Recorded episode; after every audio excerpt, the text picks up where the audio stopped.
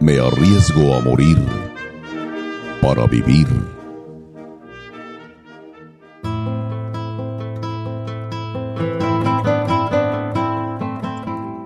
Cabalguemos juntos. Traigo en esta hora mi mano extendida sin dolo o desgarro.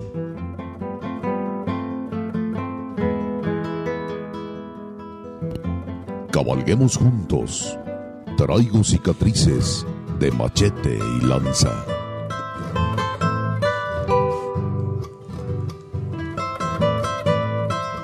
Toda la pasión de la charrería y la tauromaquia en una sola arena. Arena mestiza.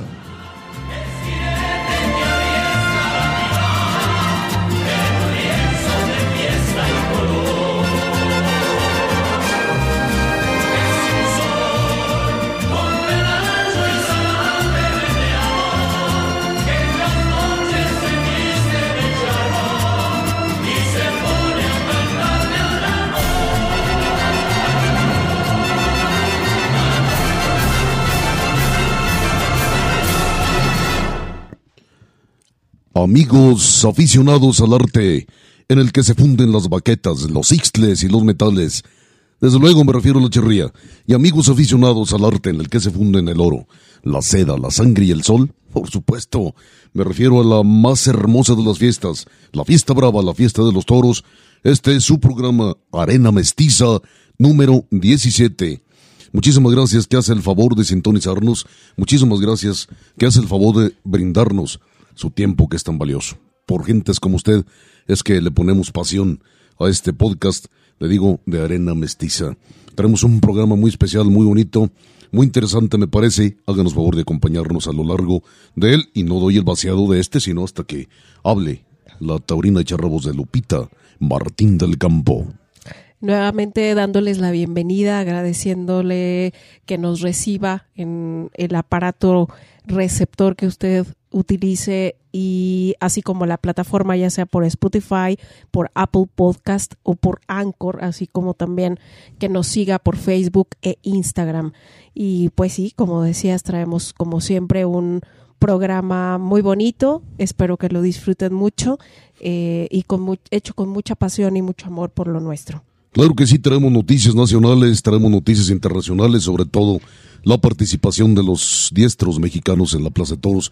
Todavía más importante del mundo que es las ventas de Madrid. Traemos todo la charrería eh, de los Juegos con ADE que se están llevando a cabo aquí en, la capital de las aguas cálidas. Traemos la pregunta, traemos la respuesta de la pregunta anterior, traemos la pregunta para que va a quedar en el aire para el próximo programa, si Dios nos lo permite.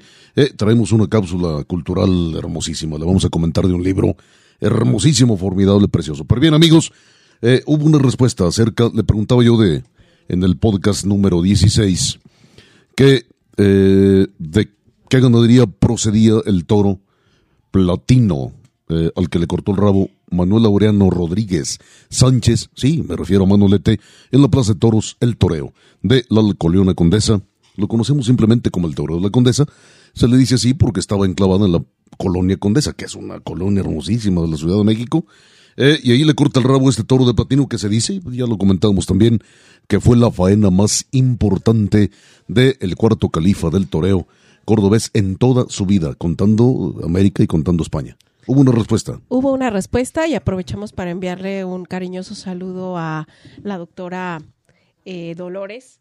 Ella nos dijo que el toro era de Coaxamalucan. Efectivamente, era de Coaxamalucan una de las ganaderías más importantes, más gloriosas, más famosas, más célebres del estado de Tlaxcala. Y yo quiero que de una manera muy sencilla asocie usted Piedras Negras, Piedras Negras, Coaxamalucan, La Laguna y de ahí los derivados. Y asócielas, asócielas estas ganaderías, estas de esas con la familia González. Es toda, pero toda una, una historia enorme, preciosa y lamentablemente desaprovechada y yo creo que despreciada por la a veces fiesta barba actual y a veces de toros. Bien, doctora, muchísimas gracias por, por estar al pendiente de estos podcasts. Un saludo, un abrazo, nos unen muchas cosas, una de ellas es la pasión, en este caso por la fiesta más hermosa del mundo, la fiesta de los toros, la fiesta brava. Sí, déjame decirte que eh, a partir del programa y de que conversamos en algunas ocasiones, está empezando a tomarle un gusto a la charrería porque decía que ella no lo conocía mucho o no sabía mucho de la charrería, aunque le llamaba la atención, y a través de conocerte a ti y empezar a escuchar nuestro programa, pues se está empezando a interesar también. Qué bueno, me da muchísimo gusto. Esa es la idea. Claro, es una de las ideas, es uno de los objetivos de Arena Mestiza. Y, qué bueno que ya comenzamos con la doctora a, despertarle la inquietud. Eh, ahora le lanzo a todos los podescuchas la pregunta que quedará colgada en los muros del tiempo para resolverse el próximo eh, programa, del próximo podcast sería el número 18. Díganos, por favor, ponga mucha atención. Díganos, por favor, quién tiene la máxima marca de piales en el lienzo dentro de congresos y campeonatos nacionales charros. Repito, ponga mucha atención y si gusta usted anotar. Y le recomiendo que no recurra al internet, vaya a las hemerotecas, pregunte a los amigos, pregunte a los aficionados viejos, eh, consulte libros, me parece que sería una manera más, digamos, dinámica de, mayor profundidad, investigar, así como le digo, que meterse simplemente al Google. Que esta pregunta yo creo que difícilmente la encontrará en Google. Va nuevamente. ¿Quién tiene la máxima marca de piales en el lienzo dentro de congresos y campeonatos nacionales charros? Ahí queda. Ahí queda y definitivamente ah, no dudo, hay demasiada información en el Internet, muchísima, pero creo que hay eh, también otra que ahí no se encuentra. Entonces hay que recordar, hay que recurrir a libros, hay que recurrir todavía a documentos escritos. Y aficionados viejos. Así es. Eh, que fueron incluso testigos de los hechos muchas veces. Claro que sí, eso nos, nos enriquece muchísimo. Muchísimo, muchísimo. Y ahorita, precisamente con tanta información que hay, el reto es saber filtrar cuál sirve, cuál, no sirve, cuál es. verdadera, cuál es falsa. Claro, por supuesto. Ahí empieza el problema. Sí, desde luego. Y eh, le voy a dar una pista, amigo aficionado. Eh, ese congreso se celebró en el estado de Jalisco. Ya no le digo más porque prácticamente le voy a regalar la respuesta. Eh, congreso y Campeonato Nacional Charro celebrado en el estado de Jalisco. Que por cierto, ¿cuántos años tiene que no hay un congreso en Jalisco? El último fue en Tres Potrillos, si no eh, Sí, sí, porque ya van tres congresos que se hacen. No, van dos. Ay, Dios mío, ya no supe. Ya no sé si son dos o tres congresos los que se han celebrado en la Arena Vicente Fernández Gómez de Tlacomulco de Zúñiga. Eh, de dos sí estoy seguro. Buscamos y precisamos el dato, pero... De dos estoy seguro, eh, Por ahí hay rumores que Zacatecas nuevamente o, pretende solicitar el Congreso del 2026. Que quizás lo gane y, hasta hoy es el Estado que más congresos ha tenido en la historia de los congresos. Acuérdense también, esto nos da para muchísimo. El primer congreso, considerado Congreso y Campeonato Nacional de Charro, que se celebró Sí, fue aquí, en Aguascalientes. Ya discutiremos, eh, ya compartiremos, ya comentaremos. Sí, podemos hacer un, programa especial. Sí, especial, sí, desde luego. Pero, amigo aficionado, ahora, sí nos vamos eh, bien y bonito. Nos vamos recio con las noticias de carácter nacional. No sin antes, Lupita Martín del Campo, eh, mandar un saludo muy especial. La verdad que sin proponérmelo, a, a lo mejor un par de horas antes de, que comenzáramos a grabar este, este podcast, me encontré con don Guadalupe Adame y con la señora Estela Montoya. ¿Quiénes son? Pues nada menos que los padres de tres matadores de toros, de Joselito Adame, de Luis David y de Alejandro. Me los encontré casualmente en la calle y como somos ya, yo considero que amigos de hace ya mucho tiempo, eh, estuvimos platicando un buen rato, por cierto, manda saludos a mi familia, gracias muchísimas, eh, muy amables. Eh, y este comentamos desde luego lo de lo de Joselito, ¿no? Realmente fue un milagro. Así es, los momentos de angustia que debieron vivir no, no, ellos no, no, y sobre todo no, no debe haber sido terrible. Y, y, este eh, les preguntaba por Joselito y anda en España, por supuesto. Pero bien, y quedamos en eso. La palabra más, más pesada, más densa en ese encuentro que duraría 10, 15 minutos fue un auténtico y verdadero milagro lo que sucedió con Joselito Adame durante la Feria Nacional San Marcos eh, 2023, por cierto, el 25 de abril. Así es. Bueno. Toros de San Miguel de Mimehuapa. Bien. Ahí anda Joselito Adame. Enhorabuena. Bien. Ahora sí, vámonos recio con las noticias mm, taurinas de carácter nacional. Bien, pues realmente la actividad aquí en México ha, bajado bastante, pero es importante comentarle que eh, debido al percance que tuvo eh, Arturo Macías El Cejas aquí precisamente en Aguascalientes, pues va a haber varios compromisos que tenía firmados y que ahora pues por estar en recuperación y que por cierto la está haciendo en España, eh, pues no, no va a poder cumplir. Así que en este caso Antonio García Chihuahua lo va a sustituir en el cartel eh, del 16 de junio en la Monumental de Monterrey, por lo que al final, pues el cartel eh, lo va a compartir también con El Zapata y Sergio Garza. Los toros serán de Shanghai. Esto cabe mencionar que se lo ganó el Chihuahua a partir de triunfo en la corrida anterior allí en la capital norteña.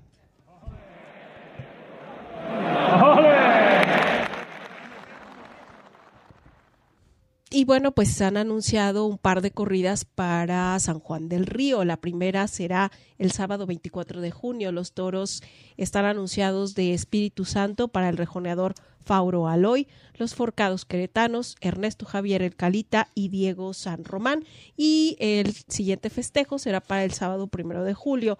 Los toros en esta ocasión serán de San Constantino para rejones y tres de la venta de Romero Mm, para los de a pie y otros tres de, Lebrija.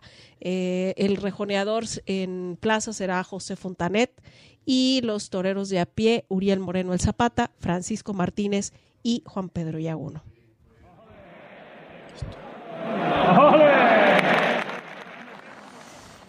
Y en cuanto a la República Mexicana se refiere, y referente, válgame la expresión, válgame la redundancia, a la fiesta de los toros, pues es lo más importante que tenemos, Lupita Martín del Campo, la Feria de Jesús María, una ciudad ya pegada, unida a la mancha urbana de la capital, Aguascalientes, eh, pues también tiene su feria, celebra su feria, pero no hemos sabido ni quién va a ser empresa, ni mucho menos el cartel o los carteles que se han propuesto.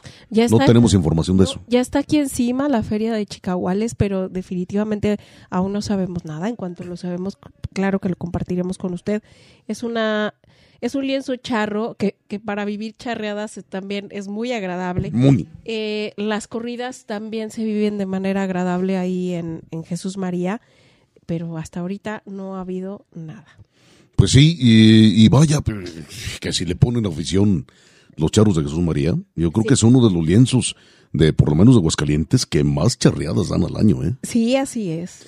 No es muy grande. No, es un lienzo chico. La, forma en la que está construido hace que casi estés ahí. Sí, claro, conviviendo, muy directamente con los charros y con la con las faenas de la charrería que son 10.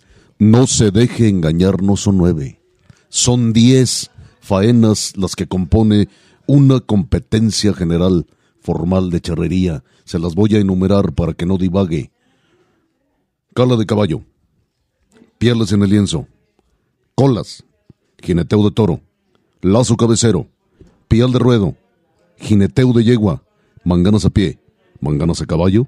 Y paso de la muerte. ¿Cuántas contó? Son diez, ¿no? Diez, Pero sin embargo hay gente terca que sigue empeñada en decir que son nueve, bendicha Dios. Sí, por el hecho de que la terna la conjuntan. Es que no es una suerte la terna, son dos. Así es. Bueno, eh, eh, pues sí, y, y una, por cierto, una fe de ratas, y discúlpeme, eh, me gana la pasión a veces. Bueno, siempre. Con la pobre cabeza que tengo, pues peor tantito. El eh, Arena Mestiza anterior, el episodio anterior, hablamos de Valenteriano y comentamos más o menos acerca de este, todo un personaje en la fiesta de los toros. Eh, el apoderado que fue don Adolfo Guzmán, eh, que yo conozco, por cierto, eh, hemos tenido oportunidad de cruzar palabras. Eh, le comentaba también que fue apoderado de, de Federico Pizarro y por decirle José María Luevano, dije José María Manzanares, qué equivocado me di. Sí es José María, pero no Manzanares, fue José María Luevano. Sí, voy a comentar también eh, esa forma de guasa y a veces no tan guasa referente a Adolfo Guzmán, pues que, que era un apoderado de mala suerte, ¿no? Porque dos de sus poderdantes habían muerto trágicamente. Uno fue de ellos, fue Valenteriano, ya lo decíamos, y el otro fue José María Lueva, ¿no? Exactamente, sí. Accidentes. Sí, así es. Trágicos, lamentables. Así es, bien. Entonces, una disculpa por decir José María Lueva, no dije José María Manzanares. Pues bien, ahora sí, amigos aficionados, remito nuevamente el micrófono a la diestra de Lupita Martín del Campo porque tenemos las noticias de la fiesta brava, pero ahora de carácter internacional. Eh, sobre todo los mexicanos, los últimos dos mexicanos en comparecer en las ventas de Madrid, la Plaza de Toros Monumental de Madrid, que le llamamos de las ventas porque justamente se encuentra fincada en el barrio de las ventas. ¿Y por qué le dicen las ventas? Por el tremendo aire que se deja sentir ahí casi todo el año. Así es, entonces eh, es complicado. Ahorita, claro que eh, hay eh, festejos importantes en Francia y en otras partes de España, pero pues definitivamente los reflectores están vueltos hacia Madrid. Del, del, último programa que estuvimos con usted, se han dado seis festejos. y pues, por cierto, ya contamos con el vigésimo primero y hoy justamente que estamos grabando fue el vigésimo segundo, que fue una corrida de rejones. ¿Cómo se ha dado esto? Bueno, entre la lluvia, algunos percances, así como una puerta grande más, y la comparecencia eh, de Arturo Saldívar. Ya nada más nos restaba Arturo Saldívar, eh, porque si recuerdas, en el pasado programa ya habían comparecido tres de ellos. Entonces, eh, este Arturo eh, perdón, Arturo Saldívar fue el cuarto mexicano que estaba anunciado en esta importante plaza. Durante la corrida número 16, voy a empezar con un leve resumen, poco o nada se pudo hacer delante de los toros del Pilar y uno del Conde de Mayalde. Diego Urdiales y Pablo Aguado fueron ovacionados en su primero y silenciados en su segundo, mientras que Francisco de Manuel fue el único en dar vuelta al ruedo tras un aviso. El postrero día, José Garrido se llevó un percance grave al ser cornado en el muslo derecho con dos trayectorias, una de ellas le contusiona el nervio ciático. Así pues, al final quedaron Fernando Robleño, quien dio dos vueltas al ruedo, y Román, que fue silenciado en los tres toros que estoqueó. Recordemos que el decimoctavo festejo se trató de una novillada de Fuente Imbro. Eh, Víctor Hernández y Álvaro Burdiel escucharon ovación en una de sus faenas, mientras que Lalo de María, su ángel de la guardia, le, realizó el quite más maravilloso y milagroso, ya que al tirarse a matar el sexto, la punta del pitón le entró en una de las fosas nasales. Y maravíllese usted, no fue de consecuencias graves. De hecho, el francés se pasó a la enfermería hasta que el estado hubo doblado.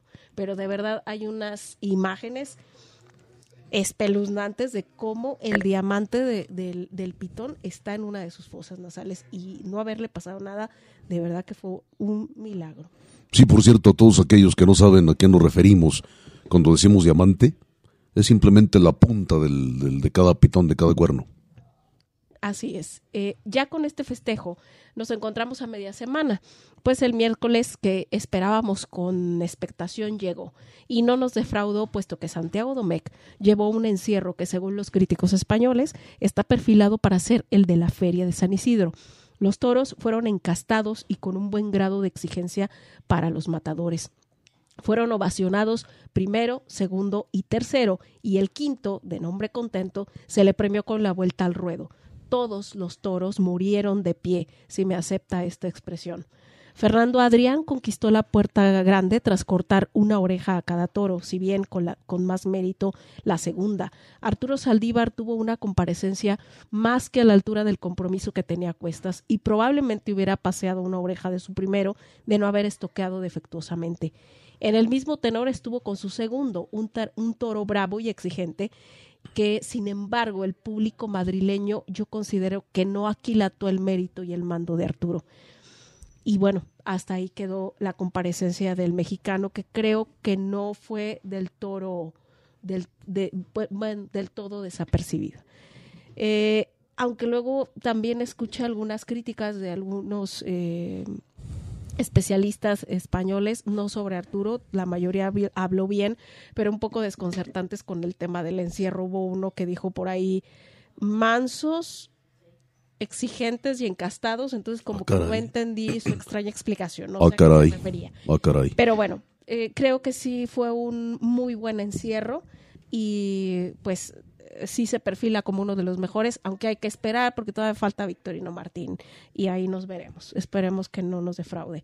Y durante el vigésimo festejo, Alejandro Talavante y Daniel Luque, ya me paso al día siguiente, en su concepto muy personal de cada uno del toreo, eh, y por el momento que cada uno está pasando en, en- en su vida y en su carrera, dejaron su esencia en el ruedo aún sin corte de orejas, puesto que la autoridad le negó a Luque esa posibilidad.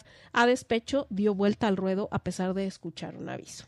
El día de ayer, porque le recuerdo que este programa eh, lo estamos grabando en día sábado, eh, Morante de la Puebla fue abroncado, mientras que Uceda Leal, que por cierto llevaba un traje precioso, cortó una oreja a pesar de estar toreando poco. Realmente este torero lleva muy pocas fechas en esta temporada. Y Sebastián Castella también corta oreja y se lleva además una cornada en la cara interna del tercio inferior del muslo izquierdo con dos trayectorias, una de 20 y otra de 15. Desgraciadamente esta de 15 le alcanza un poquito a tocar el fémur. Mm, Fue operado ahí en la, en, la enfermería de la plaza. Eh, esperemos más noticias de, de su recuperación. Y justamente ahorita estoy viendo la reseña eh, de la corrida de hoy. Los toros fueron de Bojorques. En que estamos grabando el podcast sábado. Sí, que es sábado. Sábado 3 de Sábado junio. 3, le recuerdo. Y eh, bueno, los toros fueron de Fermín Bojorques, eh, Hermoso de Mendoza, Silencio y Pitos, Lea Vicens, Silencio y Palmas, y Guillermo Hermoso de Mendoza, Silencio y Palmas, ante una asistencia de 22.964 espectadores Casi lleno. Casi lleno. Eh, este es hasta donde vamos. Yo le recuerdo que el día 4 de junio, es decir, domingo, si usted nos está escuchando en domingo, pues eh, la corrida de Victorino Martín para Paco Ureña mano a mano con Emilio de Justo, de la cual tenemos una gran expectativa.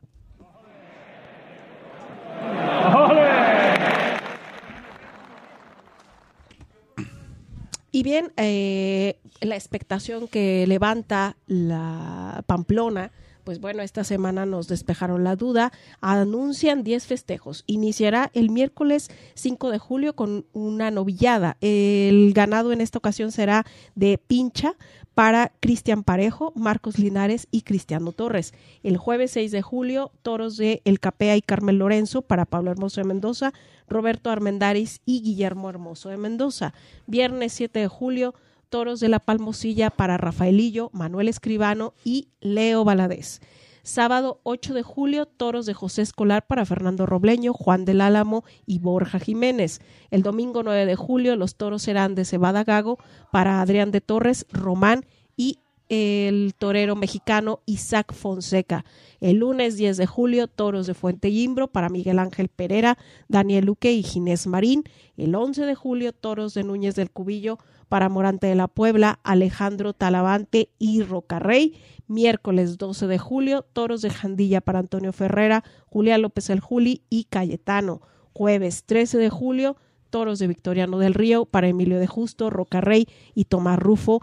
Y Sierra Pamplona el día viernes 14 de julio con una corrida de Miura para Rubén, Rubén Pinar, Juan Leal y Jesús Enrique Colombo.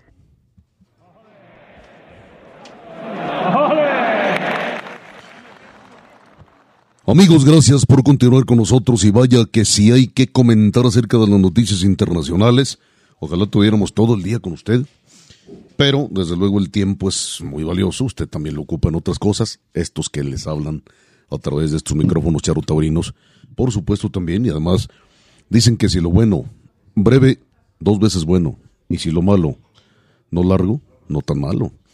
Pues Lupita Martín del Campo, yo creo que eh, José Garrido, sí lamentamos que esté herido, que lo hayan, que lo hayan cornado. Mal torero este, eh, muy mal torero. Repito, yo nunca hablo aquí de nadie en el aspecto personal, yo hablo del profesional y es una apreciación mía. Si estoy equivocado, bueno, estoy equivocado, pero es mal torero y lo que más coraje me da, ansias me dan, o me dieron en su momento, que aquí no lo impusieron por no sé qué arte, será porque es yerno de Fermín Espinosa Armillita, ¿no? Cuñado de Armillita Cuarto. ¿Qué culpa tiene la fiesta de los toros, la fiesta brava, de que sean parientes, pero muy mal torero. Sí lamentamos, le digo, que, que haya sido coronado en la Plaza de las Ventas de Madrid. Una feria importantísima para Sebastián Castela, a pesar de la coronada. Se va con tres orejas. Abrió la puerta grande, su quinta puerta grande en eh, su historia de Sebastián Castela, en su trayectoria. Y corta una más, pero le cobra, el, el, toro le cobra con una cornada no tan leve, más bien, más bien grave. Grande la cornada. Sí, eh, el hecho sí. de que le haya llegado al sí, fémur. fémur. Eh, cuidado, ¿no? Quiere sí. decir que sí válgame la expresión, es, es correcta, aunque se oye extraña, le dice colos el músculo. Sí, claro, sí. Básicamente. Sí, sí, sí. Eh, y además, pues también dar un aplauso y también dar una palabra de aliento y un toque, un llamamiento de, de Arturo Saldívar. Yo no sé por qué no está en Pamplona, porque también se lo mereció. Aún sin el corte de orejas, creo que se merece mucho más estar Arturo Saldívar que cualquiera de los españoles que me estás mencionando ahí, hay algunos que no sé por qué estén ahí. Probablemente eh, es por el tiempo, no sé qué tan cerrado sea la no situación. Lo, no lo sabemos. Los, los uh, carteles fueron anunciados, no recuerdo muy bien, pero debe haber sido por ahí del jueves y Arturo Torio el miércoles. El miércoles. Pero eh, bueno, tampoco es justificante. Eso es, claro que no, no es justificante. Eh, sí, bien por Isaac Fonseca, que yo creo que no es ningún favor ya basta de que el mexicano esté viviendo de favores. Se lo ganó en el ruedo de las ventas de Madrid Isaac Fonseca. Y se lo ganó Leo Valadez. Por supuesto. Isaac ya había toreado el año pasado y también Leo. Así eh, es. Isaac todavía como novillero, si no sí, mal que, recuerdo. sí, si no mal recuerdo, sí. Como Pero bien, bien, bien no, por no, ellos claro y más que, que, sí. merecidos. O sea, se merecen muchísimo más que otros que están por ahí. Sí, desde luego que sí, mil veces. Pero ya acuérdense ustedes que la, los españoles y la mafia también de la fiesta brava internacional, en este caso muy específico de España, no se anda con rodeos, ¿eh? España no se anda con rodeos. Los que sí somos unos indignos antimexicanos, somos, y son, yo por qué me voy a contar con ellos, son muchos de los que hacen el entramado taurino aquí en nuestra patria, que, que, que son antimexicanos, que se doblegan, y más que, más que doblegarse, se entregan, se prostituyen ante las pretensiones insulsas, inaceptables, de eh, varios matadores extranjeros, y no me duele la boca decirle el Juli o decirle Morante y algunos otros, eh, lamentablemente, eso lo lamento, y, y, ahora también con cierta, eh, vamos, con cierto, con ciertas ansias también, de, con, con, con desilusión, con, con desesperación, ¿hasta cuándo se desapegará Morante de la Puebla, de Núñez del Cubillo. Y el Juli, de, de con quién va, ¿no? pero va con los de, de su, los, los mansos de su preferencia, ¿no? Qué triste de una figura del toreo que haga eso. De Jan- eh, en esta ocasión va con toros de Jandilla. Jandilla. Aquí en Pamplona. Es de- de- si no me equivoco, sí, desde luego no tengo yo mucho dato acerca de los encastes españoles, pero es Domecq, Domecq puro. Vamos, lo Domecq manso. Y sí, darle el aplauso y me pongo de pie con las reservas del caso porque falta Vitorino. eh, a Santiago Domecq, de una lección rotunda de, de ganadero. No se necesita llegar o que casi llegue a seis años el toro para que tome la presencia y el trapío y el respeto y la categoría debidos. Y ese sí que, fue bravo. Toros que apenas algunos pasaron de los 500 kilos, alguno, alguno, alguno llegó por ahí a los casi los 600, pero me parece que, que, en este mar de, yo pues, escribí en mi columna de, de, de puyazos eh, aparatosos en presencia y aparatosos en mansedumbre. Mansedumbre aparatosa. Yo creo que lo más equilibrado hasta hoy, en, en las, por lo menos en las ventas de Madrid, ha sido lo de, lo de Santiago Domecq con lo de Arturo Saldívar. Sí. Y un aplauso a Arturo Saldívar. Estuvo torerísimo. Y, y cuestiono yo la de la puerta grande de Fernando Adrián. La, creo que la primera oreja fue un obsequio. La gente se dejó ir por no sé qué, pues dicen que son muy exigentes. Y sí, muchas veces no son exigentes, sino intransigentes en Madrid. Y así como tienen pasajes de intransigencia, tienen pasajes cursis, ridículos y sensibleros, como este, la oreja, la primera de Fernando Adrián, para mí no era. La, la espada quedó defectuosísima. Sí, de la segunda eh, de la segunda faena yo no tengo objeción, aunque personalmente no, no es un torero que a mí me dijo mucho. No, no, no es como traerlo a México. ¿eh? Pero tampoco eh, voy a desconocer eh, mi gusto personal.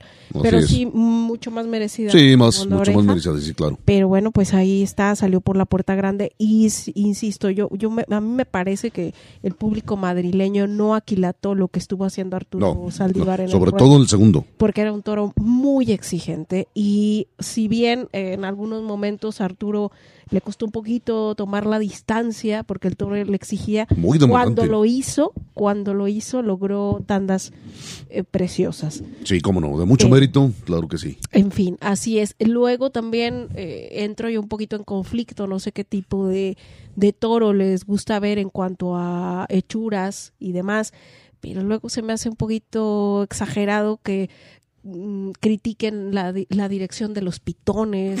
Ridículamente, ¿no? Eh, no sé, como diciendo, es, que es que este más, es más bien como para rejones.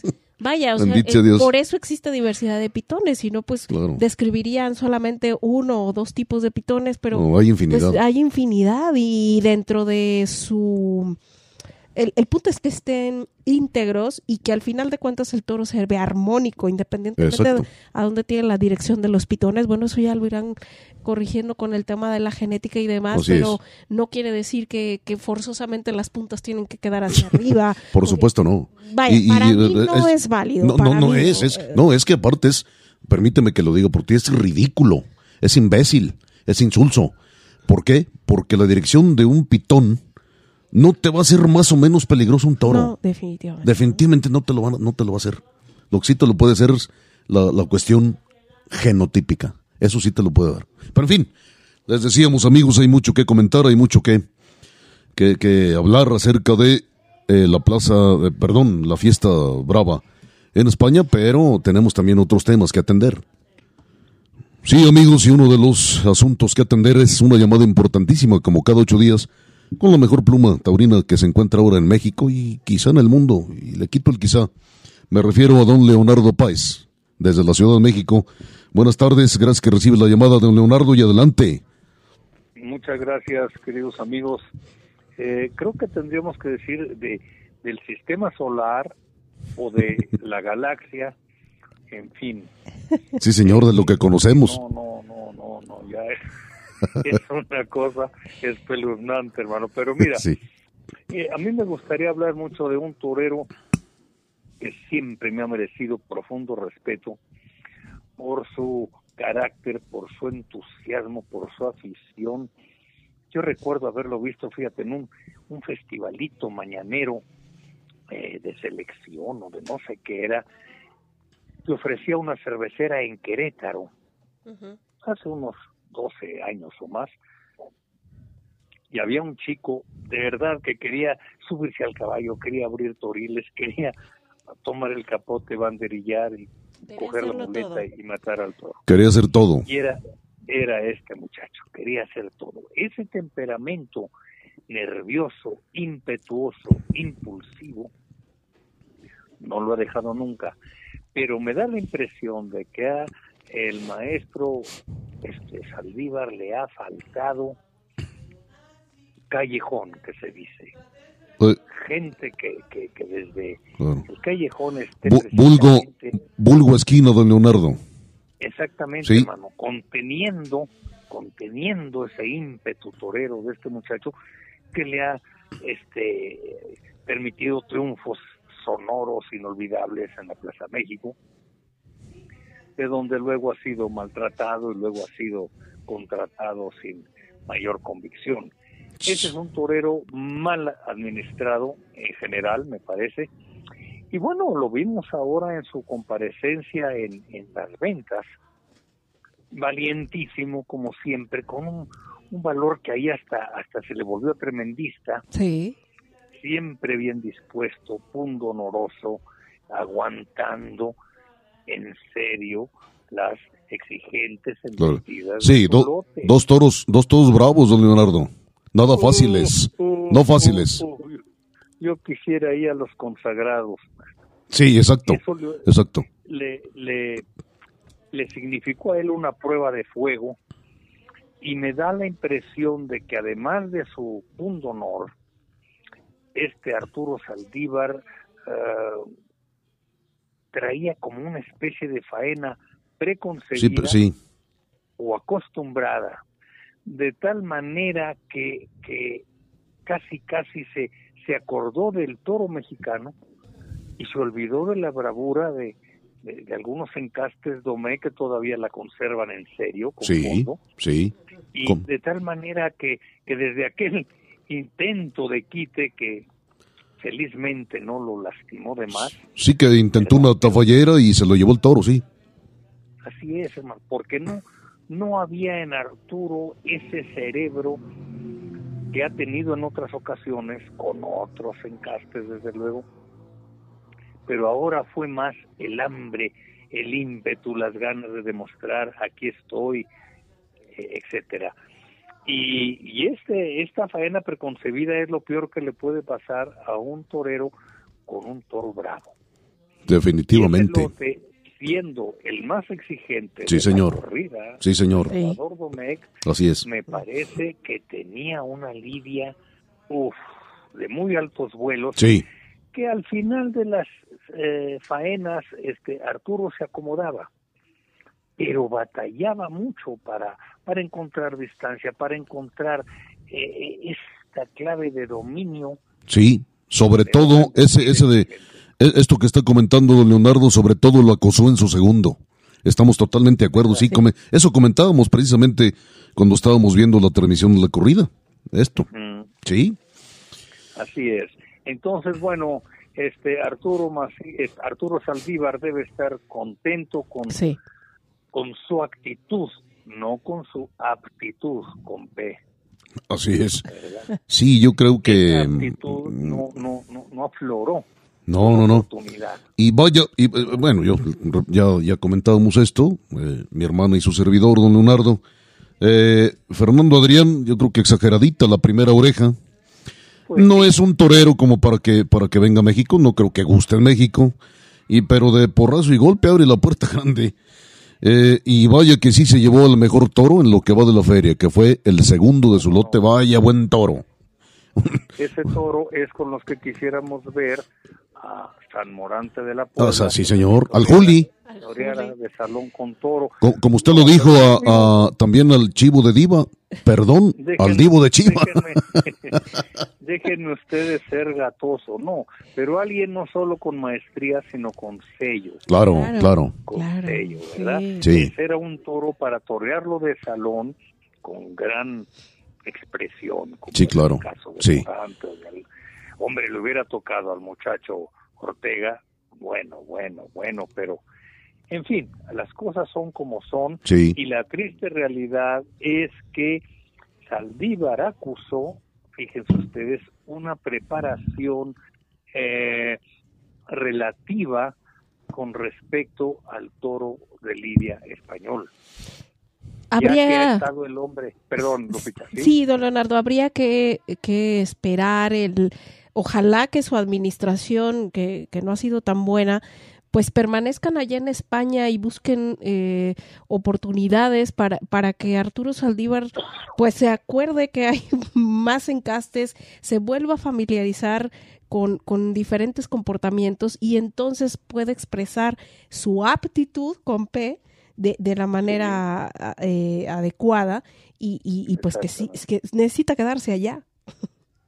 Esa es la cosa, que acá, es, bueno, este el senador, empresario, ganadero, eh, líder eh, eh, de trabajadores, etcétera. Pedro, Aces, sí. Pues ya hizo una mancuerna taurina con, con Simón Casas. Bueno, como bien dicen ustedes, que el muchacho se quede allá. Sí, definitivo.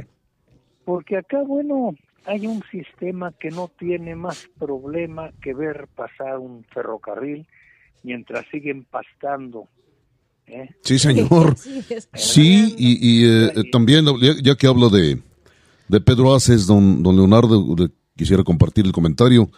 Parece que ha, que ha tomado eh, o va a padrinar a otro gran torero mexicano, aguascalentense, que es Héctor Gutiérrez pero luego entonces yo me pregunto, ¿a cuántos toreros vamos a dejar pasar. Ha habido, no le digo uno, ni dos, ni tres, ni cuatro, ha habido muchísimos toreros con grandes aptitudes y actitudes mexicanos que, que se han desperdiciado. Yo creo que eso merece la pena el comentario, no un comentario, don Leonardo, yo creo que vale la pena escribir un libro, a mí se me ha ocurrido escribir un libro, a ver si no me roban la idea, de los toreros que tenían todo para llegar a ser figuras y no llegaron.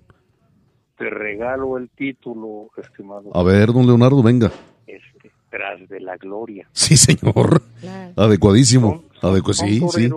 Oye, pero pero hablamos de, de, veintenas. Sí, claro, claro. Toreros con unas cualidades extraordinarias, con una capacidad de conexión con el tendido que el empresariado, yo le suplico que mañana eh, me hagan el favor de soportar la gustada y leída columna la fiesta por, por supuesto.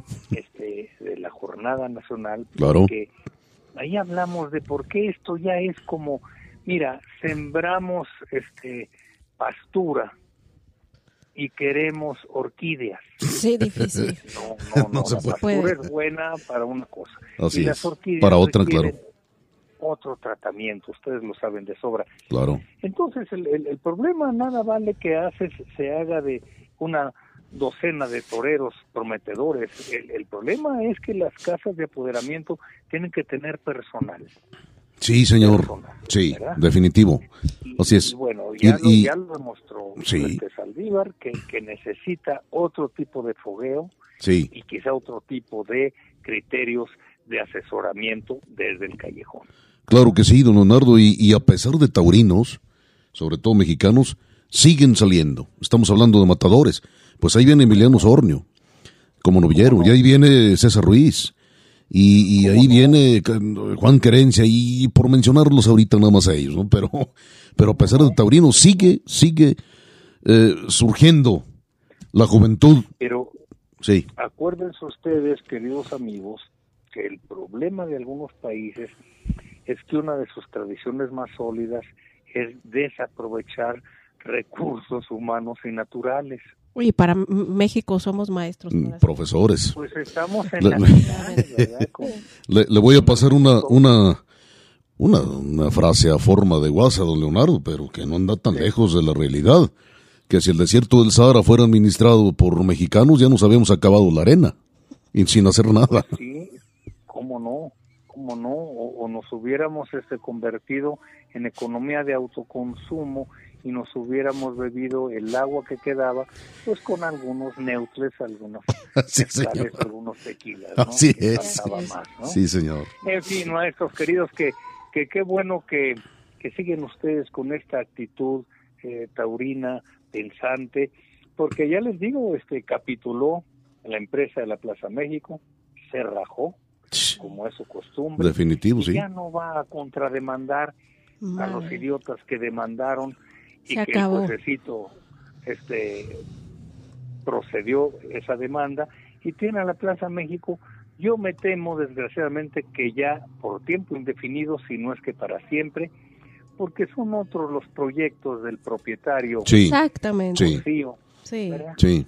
Y sus socios que nunca le interesó la fiesta de los toros a, su propio. No, jamás, jamás. Y ya podría haber en combinación con una autoridad pensante, que es un poco difícil, una autoridad pensante que hubiera sometido a este Dios santo, se me olvida todo. Pues cuando sometes a concurso, ¿verdad? Este una plaza de toros y admites propuestas, etcétera, etcétera. Sí no, no hubo ni un gobernante que lo hiciera, ni la disposición del propietario que lo intentara. No. No, no, no, no, no, ni siquiera. El amiguismo. Ni siquiera Guadiana que está, que es candidato por Morena a la, a la gobernatura de Coahuila, que es tan taurino, ¿verdad? Que es tan taurino. bueno, bueno, los, los taurinos de Morena, pues, este, han hecho lo que han podido, o sea. Casi nada. este, entonces esperemos que cuando menos le vaya mejor al Estado de México. Pues esperemos en Dios. Con la maestra Delfina.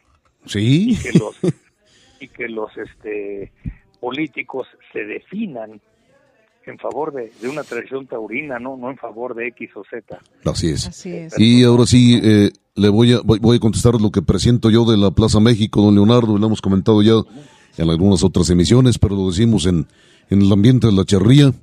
Hasta aquí mi amor llegó, aquí se acabó el corrido y adiós mi gabán. Sí, yo presiento que la van a tumbar, creo, pronto. Pues rápido. En dos años, un año. El, el empresariado mexicano, acuérdense ustedes que el neoliberalismo tiene que ver con una no intervención del Estado en criterios empresariales. Entonces, cuando se maneja eh, una autorregulación irresponsable, pues entonces eh, los sectores económicos hacen lo que se les pega la gana. Sí, sí. No hay un Estado rector que diga, oye, oye, ya no quiero centros comerciales, quiero industrias productivas, etcétera, etcétera. Sí, pero no hay, no existe esa Pues bien, amigos, yo les agradezco infinito su espacio. No, al contrario. Su, su, pensamiento y su afición. ¿eh? Gracias, don Al contrario, infinito le agradecemos que participe y aporte muchísimo a este arena mestiza que quizá predica en el desierto, pero por lo menos alguien, alguien nos ha de escuchar. Por lo menos predica. En por, por lo sí, nos queda esa satisfacción el, muro de la ornamentación está Sí, señor, sí, señor. Así es, Leonardo. Igualmente, un abrazo hasta la autora capital de la gran Tenochtitlán, la Ciudad de México, con don Leonardo Páez. Amigos, eh, seguimos este programa. Cierra los toriles, cierra las puertas de la Plaza de Toros y las abre a otro arte apasionante que nos identifica en todo el mundo, nada más. Nada más. Cualquier cosa. Cualquier cosa, que es la charría. También hay mafia y también hay mucho que criticar, mucho que construir, mucho que aportar y mucho que hacer acerca de ella. Pero Lupita Martín del Campo, eh, tienes la voz cantante y hay evento importante aquí en Aguascalientes, desde luego el arte en el que se funden las baquetas, los ixtles y los metales.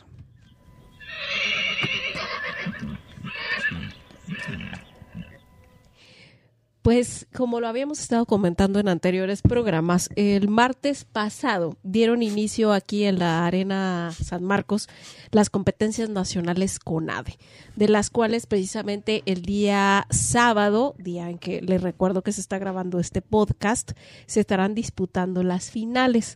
Eh, estuvieron las semifinales jueves y viernes. Eh, empezaré por el tema en la rama varonil. El infantil B, la semifinal quedará eh, disputándose, perdón, la final quedará disputándose entre los equipos o las delegaciones representantes de Querétaro, que en la semifinal hicieron 368 puntos los muchachitos de Querétaro, los de Aguascalientes que hicieron 332 y Jalisco con 304. Entonces, eh, con esto hoy estarán en la final. En la rama, perdón, en la categoría juvenil eh, estarán disputándose la final el Estado de México, que logró 318, Jalisco 286 y nuevamente Aguascalientes con 280. Yo le recuerdo eh, a qué me refiero con estas categorías. En el caso de la rama varonil, el infantil B se trata de jovencitos de 13 a 15 años, es decir, nacidos entre el 2010 y 2008. Disculpe que lo digo así como si fuera... Una eh, camada de becerros. pero bueno, es que es importante. Bueno, así estilamos en los que queremos ganado de abasto. Sí, pero es importante para que vean el rango de edad en los que se encuentran estos pequeños, eh, bueno, estos jovencitos. Y en el caso de la em, juvenil, son jovencitos ya un poquito más grandes, 16 a 17 años, es decir, nacidos entre el 2007 y el 2006. Y, y bueno, esto es con respecto a eh, los, los niños. Ahora, en el caso de las niñas, eh, la final que estará eh, disputándose a las dos y media. Hay dos categorías en el caso de las niñas. La infantil A están calificadas es las escaramuzas de Jalisco, Aguascalientes e Hidalgo. Y en la categoría B, eh, Jalisco nuevamente, San Luis Potosí y Durango. Estas pequeñitas de la son niñas de 11, eh, de 11 años, o sea, menores de 11 años. 11 años y menores, pues. es decir, niñas que nacieron en el 2012 y posteriores. Y en el infantil B son jovencitas de 12 a 15 años, es decir, nacidas en el 2011 y 2008. Entonces, eh, justamente hoy están eh, disputándose estas finales. El, caso del medallero, mm, no quiero entretenerme demasiado, pero le voy a decir lo más importante. Jalisco se llevó las el mayor número de medallas con 10 en total, siete de ellas de oro, una de plata, dos de bronce. Le sigue Aguascalientes con dos de oro, tres de plata y una de bronce. Y el Estado de México con cinco, una de oro, tres de plata y una de bronce. Y aquí pues le, vamos a mandar un, un caluroso saludo y una felicitación a Norma Pedrero y a Felipe Delgadillo, ya que eh, su hijo Santiago, Santi, eh, se llevó la única em, medalla de oro que se llevó, bueno, San Luis Potosí se llevó una de oro, una de plata y una de bronce. Bueno, esa de oro fue de Santiago que la ganó en la modalidad del, en, perdón, en la suerte del paso, paso de la muerte. Así es. Mi querido, mi querido, sí, eh, por parte de San Luis Potosí, medalla de oro. Mi querido Santi, una felicitación para ti. Mi querida Normis, por supuesto, otra. Igual, Felipe, Felipe Delgadillo. Un abrazo. Y desde luego a mi hermano Alejandro Pedrero, que es tío de, de, Santi, de Santiago. También un abrazo, una felicitación. Ya lo comentábamos hace en septiembre del año pasado, en una charreada amistosa en el lienzo de, Felipe. Tiene unas hechuras de charro, Santi, que no puede con ellas. Pero de, de verdad, notario, notorias. Eh, ojalá que Dios me dé licencia, mi querido Santi, de un día eh, reclamarte eh, a mi nieto. Yo estoy seguro que, tu abuelo, don, don, Gustavo Pedrero, te lo dedicaría y, le encantaría, ¿no? Eres una copia de él. Sí, físicamente. sí, sí, sí, eres una copia. Sí, por supuesto. Y qué bueno, me da muchísimo gusto. No, hasta hoy, bueno, claro, me equivoco diario porque diario hago cosas y soy humano.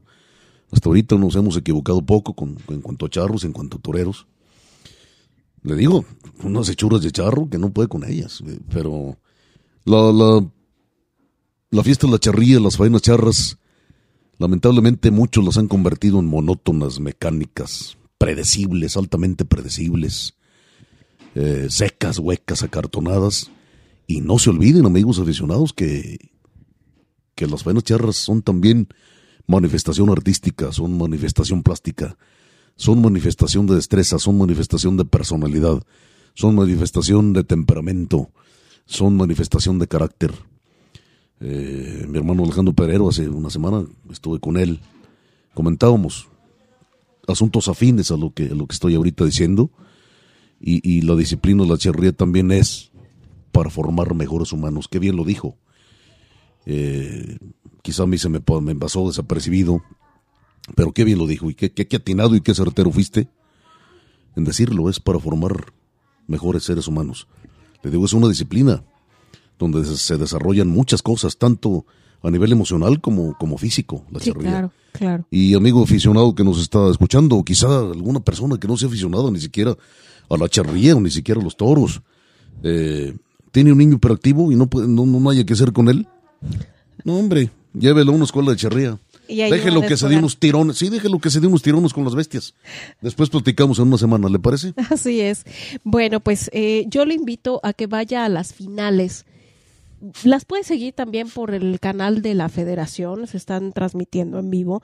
Eh, ya habíamos comentado acerca de estas transmisiones que están muy bien hechas, muy profesional, pero este, yo lo invito a que vaya porque eh, yo en las que asistí eh, vi butacas vacías. Desgraciadamente, eh, pues sí están, asisten obviamente los papás de estos niños y jovencitos que están participando en, en este en este evento, pero hace falta nueva afición, hace falta que los niños se acerquen, crear nuevas aficiones y quién sabe, otros, otros niños que no conocen la charrería la conozcan y a lo mejor incluso la lleguen a practicar, todo lo que hemos comentado. Y creo que sí es muy importante que, que asistan. Sería una excelente oportunidad o me hubiera gustado mucho ver eh, grupos de escuelas, de primarias, secundarias, incluso preparatorias, que los lleven. O sea, el, lienzo tiene una muy buena capacidad. El evento es totalmente gratuito, no le cuesta ni el estacionamiento ni la entrada. Y creo que es a mí me gustaría ver en este tipo de competencias también los lienzos con gente, que no nada más estuvieran los familiares de estos niños, sino gente aficionada, porque de ahí viene, o sea, es, la cantera de nuevos charros, charros que van a venir empujando, porque pues ya en la categoría juvenil hay muchos muchachitos que ya andan en, en, en equipos eh, charreando, obviamente, pero este hace falta, hace falta que vaya gente y que no nada más estén los familiares, que no, nada más estén los papás, el público en general. El público en general, porque, repito, es gratuito, no le cuesta ni siquiera el estacionamiento. Así es. Y, y este, mientras veamos a un niño con una rietita en la mano, así es. Esto seguirá vivo. Así es. Definitivamente. Bien, y dejando un poco eh, el tema del este eh, sí, las competencias del CONADE, este recuerde que en, la Arena San Marcos se estará dando la segunda fase del circuito excelencia y posteriormente estaremos nuevamente en el nacionalito. Así que este, que va a ser fabuloso, yo creo que no hay que perdernoslo por nada del mundo. Así es, ahí estaremos.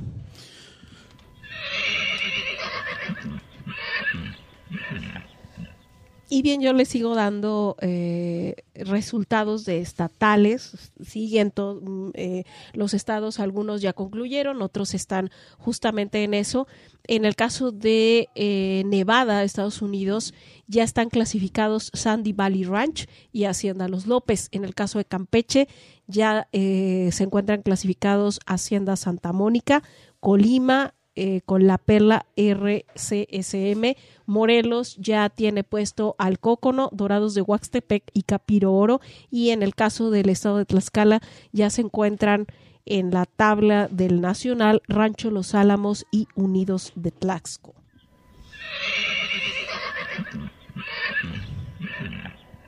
Y no sé si recuerde que en un enlace que tuvimos con Em, Abel Díaz, que es el encargado de prensa y difusión de la Federación Mexicana de Charrería. Sí, es el secretario, nada así es. Eh, bueno, pues él nos comentaba que hay una tabla en, que, que, se puede consultar. Bueno, si usted entra a la página de la federación, ahí va a encontrar una pestaña donde dice estatales. Si usted entra a esa pestaña, puede ir viendo las tablas generales por estado e incluso también las, eh, las fechas en las que se están dando los estatales. Luego hay algunos estados que es relativamente fácil porque solo tienen una fase, hay otros que hacen dos fases y con el promedio es como clasifican al, al nacional y hay otros estados eh, como el caso del Estado de México, Hidalgo y Jalisco, por dar un ejemplo, que es un poquito más complejo su sistema de clasificación por el hecho de que son grandes y que además tienen una gran cantidad de asociaciones federadas. Entonces, eh, se van por regiones y luego de, las regiones ya clasifican al nacional. Entonces, eh, ¿cuántos eh, lugares están disputando?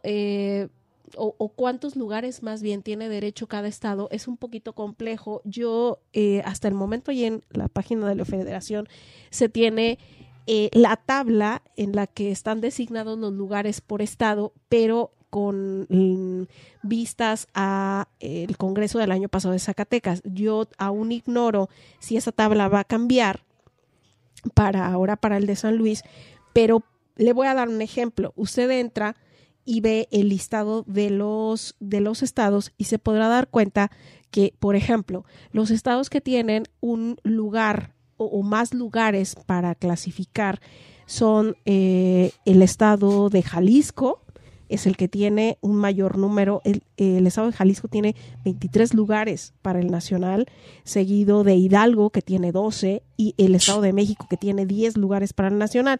El resto de los estados, eh, salvo Puebla, que por ejemplo también tiene 8, así como Nuevo León, oscilan entre 5 5 a 2 lugares. Bueno, Zacatecas también tiene 7.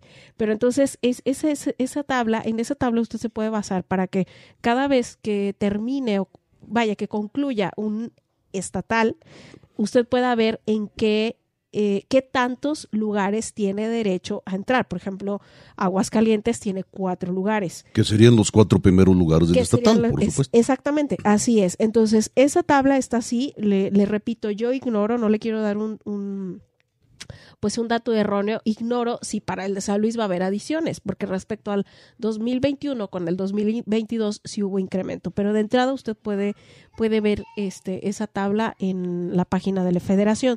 Después también obviamente se encuentran los de Estados Unidos y por ejemplo en el caso de California es el estado en el que tienen más lugares para entrar al nacional. California tiene derecho a nueve, seguido de Texas, que tiene derecho a cinco. El resto de los estados tienen derecho eh, de la mayoría a dos y por ahí Colorado que tiene derecho a tres. Luego, aparte de eso, hay otros lugares asignados que es el campeón nacional del año anterior, el, eh, el equipo de la UNAM que va o va, el estado sede tiene derecho a dos lugares más y eh, los del nacional en Estados Unidos del año anterior tienen derecho a cinco. En el caso de las escaramuzas, bueno, ellas se cuecen un poquito aparte, tienen una tabla un poco diferente, pero de entrada los lugares que están asignados son las campeonas nacionales del año anterior, el segundo lugar, así como el tercer lugar, la campeona nacional en Estados Unidos y eh, campeonatos, eh, las 10 mejores de los campeonatos regionales. Entonces, eh, habrá que estar al pendiente de si va a haber cambios en esta tabla, pero más o menos es así como se maneja ese tema. Pero de tal suerte que serían cuántos equipos, cuántos, más, más que asociaciones, equipos que entrarían en el Nacional. Mira, aproximadamente. aproximadamente en, en, el caso del año pasado entraron ciento, 164 más 39 de, de Estados Unidos. 190 y tantos. Y 19 más de, de, los que les acabo de mencionar. Y en el caso de las escaramuzas, 164. Yo francamente no estoy de acuerdo con, con ese sistema. Por muchas cosas. Me parece criticable, me parece primero un abuso. Me parece, y no me parece, vamos, lanzo la pregunta a los charros, si es que tienen conciencia si es que tienen categoría, ¿dónde quedó el rango de exigencias? ¿Por qué? Porque se supone, y sí, se supone, que los equipos que van al Congreso y Campeonato Nacional de Charro son los mejores de la República. Y lamentablemente en los últimos 10 campeonatos o, no, o más, hemos visto equipos que definitivamente no tienen la capacidad competitiva como para presentarse en un nacional y pegan unos lamentables petardos. Yo le pregunto a quien tenga que preguntar y esta pregunta que llegue a quien tenga que llegar. ¿De qué se trata el asunto? Sí, y aquí vemos la cuestión de que en los últimos congresos se han hecho cuatro charreadas diarias. Es un abuso eso. Porque por, por el, eh, y, son bastantes días. Entonces yo eh, eh, yo como espectadora, la verdad es que cuatro charreadas diarias o para cubrirlas como un medio eh, de comunicación se me hace muy complicado, muy cansado. Es, es, un abuso, es un, es un arbitro, es, un, es, es arbitrario. Eh, no, no sé, yo creo que deben de recordar que no solamente la charrería es para los charros o para las familias de los charros, la charrería debe estar proyectada para la gente, para toda la, para todo, todo aquel que, que desee apreciar el arte ecuestre mexicano. Sí, señor, el único. Y ah, no hay que olvidarnos acerca de, de, eso y que puede resultar un tanto cuanto cansado. Resulta. Y, y, ahora sí que me valga la expresión. Cuidado con el retachón. Y además, eh, lamentablemente no conozco ser más insulso, más vanidoso que el charro. Muy pocos, yo te puedo contar, y no, quiero mencionarlos, porque sé que me van a colgar del palo mayor y que me cuelguen, pero puedo decir los nombres de los charros que no se han ocupado solamente de, de su egoísmo, de su propia, de su propia persona.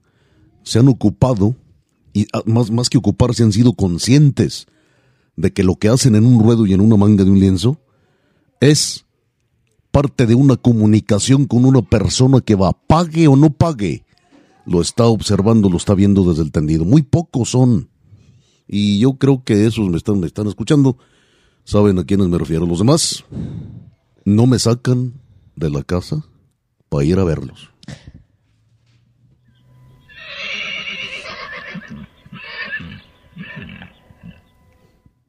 Quiero hacer un último comentario. Yo nada más quiero preguntarle, independientemente de que también tiene sus críticas y, y, puede o no gustarle, y a lo mejor mi comparación es bastante mala y no me gusta hacerlo, pero bueno, ¿por qué los espectáculos de jineteo de toro al estilo eh, estadounidense, al gringo, el estado, eh, americano no, porque la América... No, no es América, sí, no, no, de, estadounidense, norteamericano. Estadounidense, cosa que también es, su, su, disciplina ecuestre y tiene muchas cosas, claro que también muy Sí, desde luego. Pero ¿por qué se vuelven masivos? Y por qué en el caso de la charrería no. ¿Por qué? Porque a lo mejor de una también tiene su parte crítica, pero se han preocupado mucho por el espectáculo y porque sea agradable para, les, para la gente que los está viendo. Entonces, porque mucha gente prefiere ver las montas estilo gringo. Bueno, pues pregúntese por qué. No hay que olvidarse. Como dijo don Leonardo Páez, refiriéndose por supuesto a la fiesta de los toros, pero ahora yo lo aplico a la fiesta de la charría. Siguen, muchos siguen encantados con ellos mismos. Así es. Venga, ahí, queda. Claro que sí. Ahí queda eso. Tengo en mis manos, amigos aficionados, ya para rematar este programa con un pealón hasta la mota, un libro, libro precioso. Lo paso a manos de Lupita Martín del Campo. Lo vamos a comentar, esta es la parte cultural. Acuérdense que la vida es cultura, la charla es cultura, la fiesta de los toros es cultura. Y vamos a ir comentándolo conforme le vamos pasando las, las páginas. Es un libro de autoría de un, es fotográfico, por supuesto, eh, autoría de Arjona, la tercera generación de los Arjona. Acuérdese usted que los Arjona son una dinastía de fotógrafos taurinos españoles muy, muy importante. Y sí le digo que el, el mejor libro taurino fotográfico que yo conozco es este. Coméntanos, Lupita, por favor. Sí, pues tengo en mis manos un libro de un un formato muy bonito, grande, a color, con un muy buen papel, que se titula Arjona, un siglo de instantes taurinos.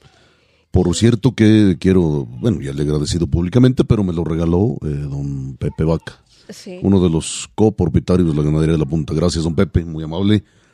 Muchas gracias. es un abrazo, de veras, gracias, muy francas gracias por, por enriquecer nuestra, nuestra biblioteca a don Pepe. Así es. Eh, está autografiado, por cierto.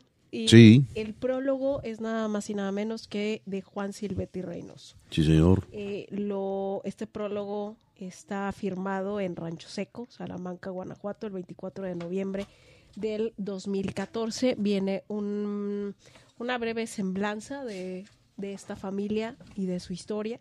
Y, e inmediatamente eh, inmediatamente viene las fotografías. Sí, viene una fotografía desde luego de Joaquín, que es el autor de este libro, al que yo tuve el gusto de conocer, muy joven, muy joven Joaquín. Qué, bueno que se sigue dedicando a esto, de la fotografía taurina. Pero bueno, al final voy a comentar algo.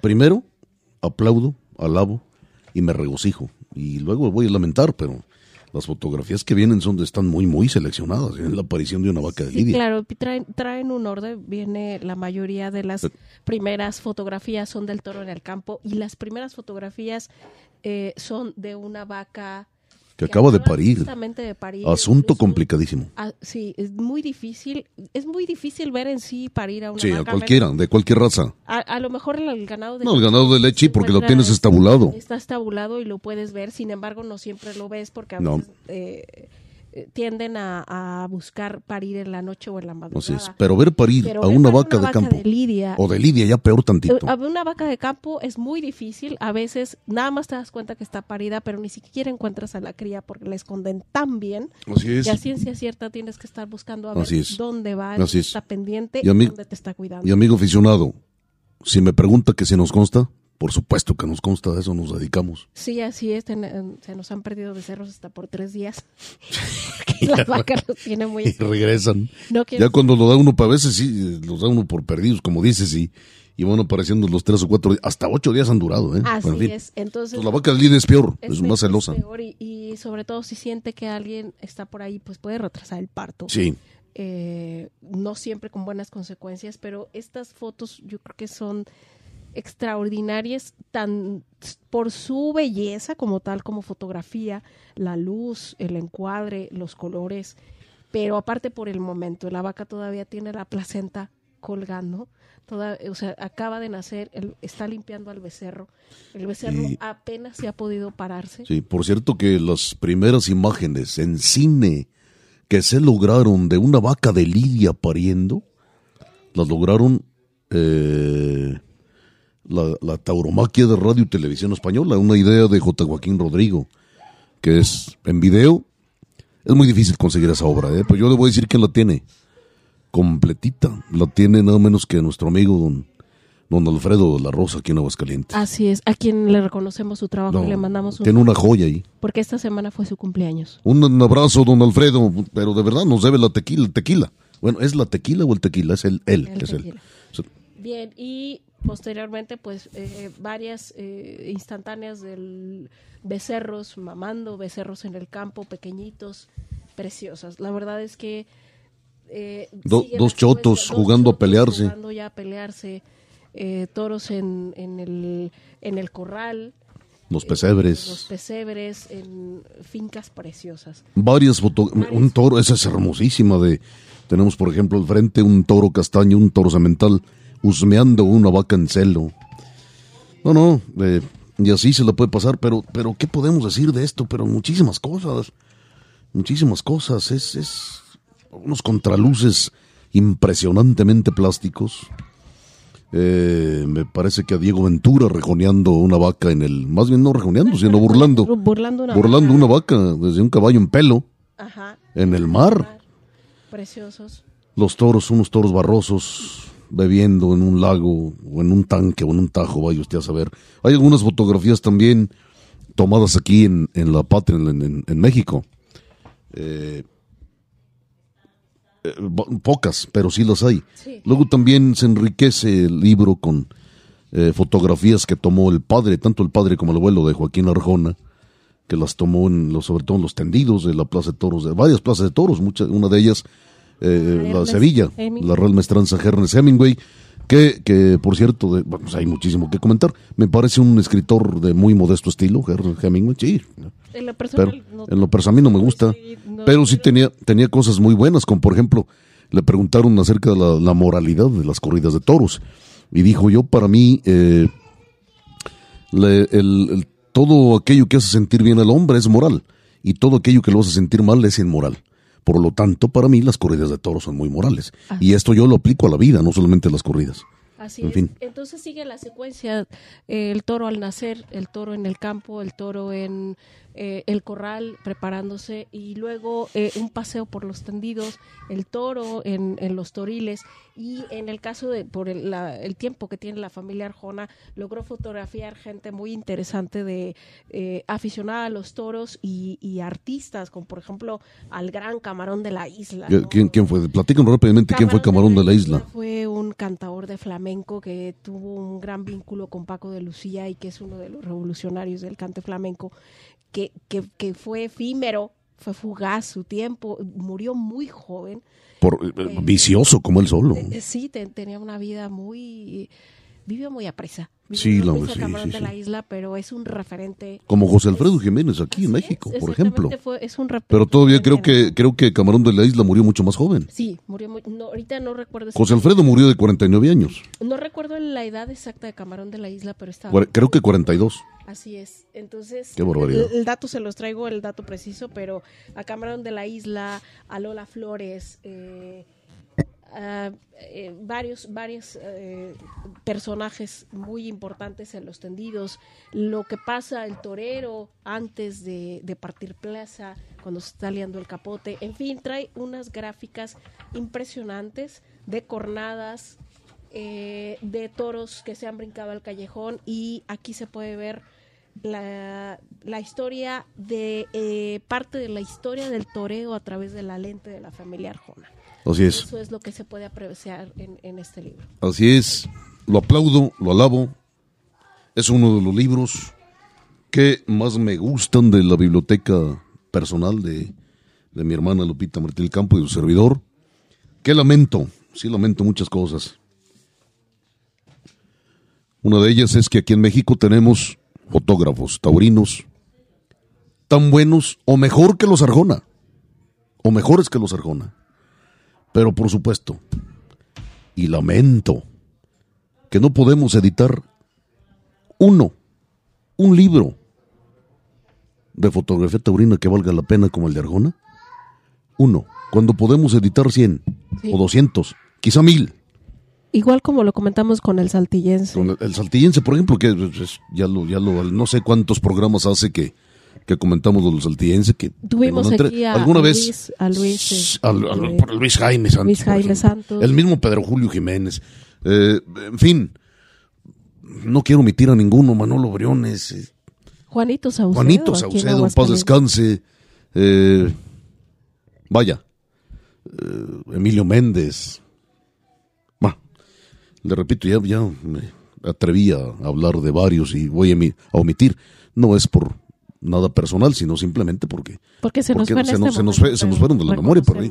No, si nos- Oscar, Oscar, Oscar Ruiz, el- don Oscar Ruiz Esparza, ya que me das el pie, don Oscar Ruiz Esparza. Oscar, a quien le mandamos un saludo. Sí, desde luego. pendiente y nos manda también, nos comparte mucho Muchísimas gracias, don Oscar. eh, gracias él, por. él sí ha logrado publicar, pero ¿por qué lo ha hecho? Sí, de Él- alguna él- manera. Él mismo ha buscado sus medios para hacerlo Sí. y ya tiene una estructura para ello, que también ha publicado de charrería, Sí, como no, también es fotógrafo de charrería. Eh, pero, pero él, él lo ha logrado solo. O sea, Sí. no ha habido nadie que se preocupe por, Mm, por muy publicar pocos, su ¿no? Entonces, obra. eh, vaya, Bueno. se ha hecho su propio camino. Sí, desde luego. eh, Entonces, bueno, eso es lo que lamento. Y- y Yo me imagino, por ejemplo, de- del saltillense, ¿no? Lo que podríamos publicar al saltillense.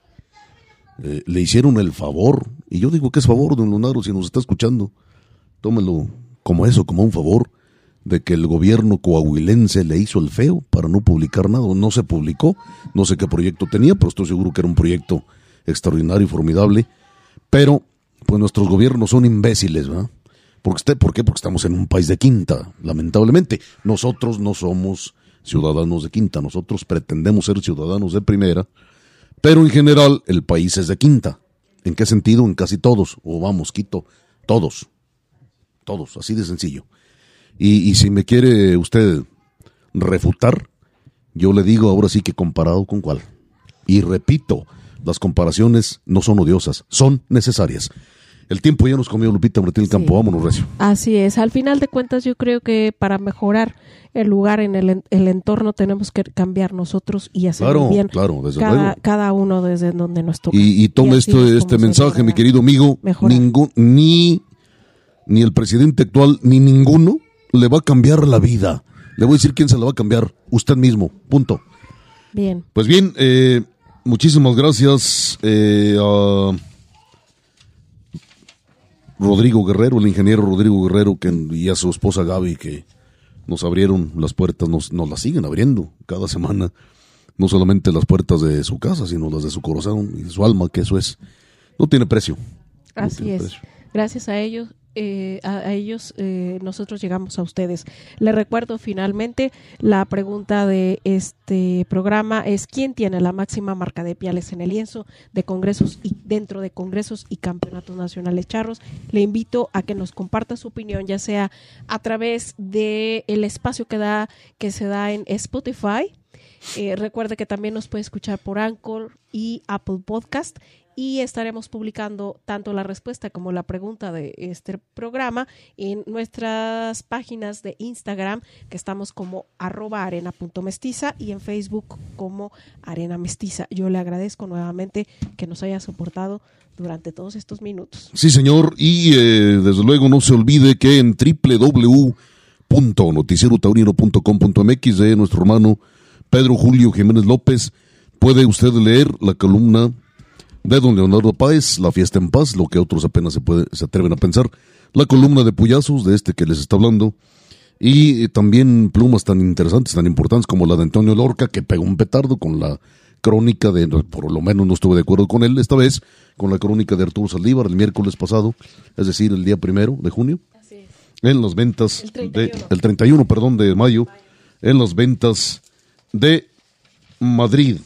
Y no se pierda el próximo podcast de Arena Mestiza porque le traemos una súper exclusiva que se va a ir de espaldas.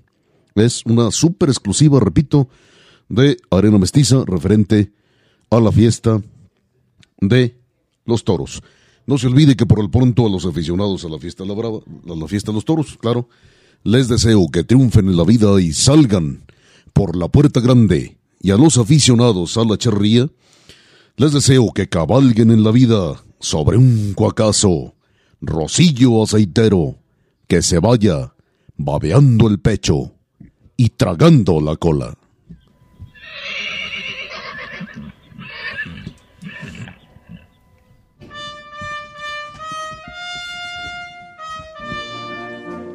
Me arriesgo a morir para vivir.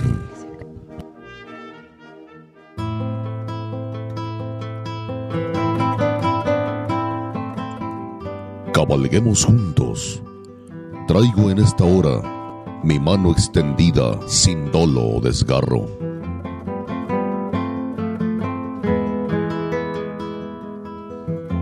Cabalguemos juntos. Traigo cicatrices de machete y lanza.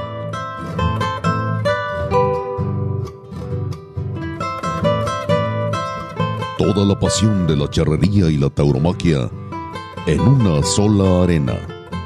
Arena mestiza.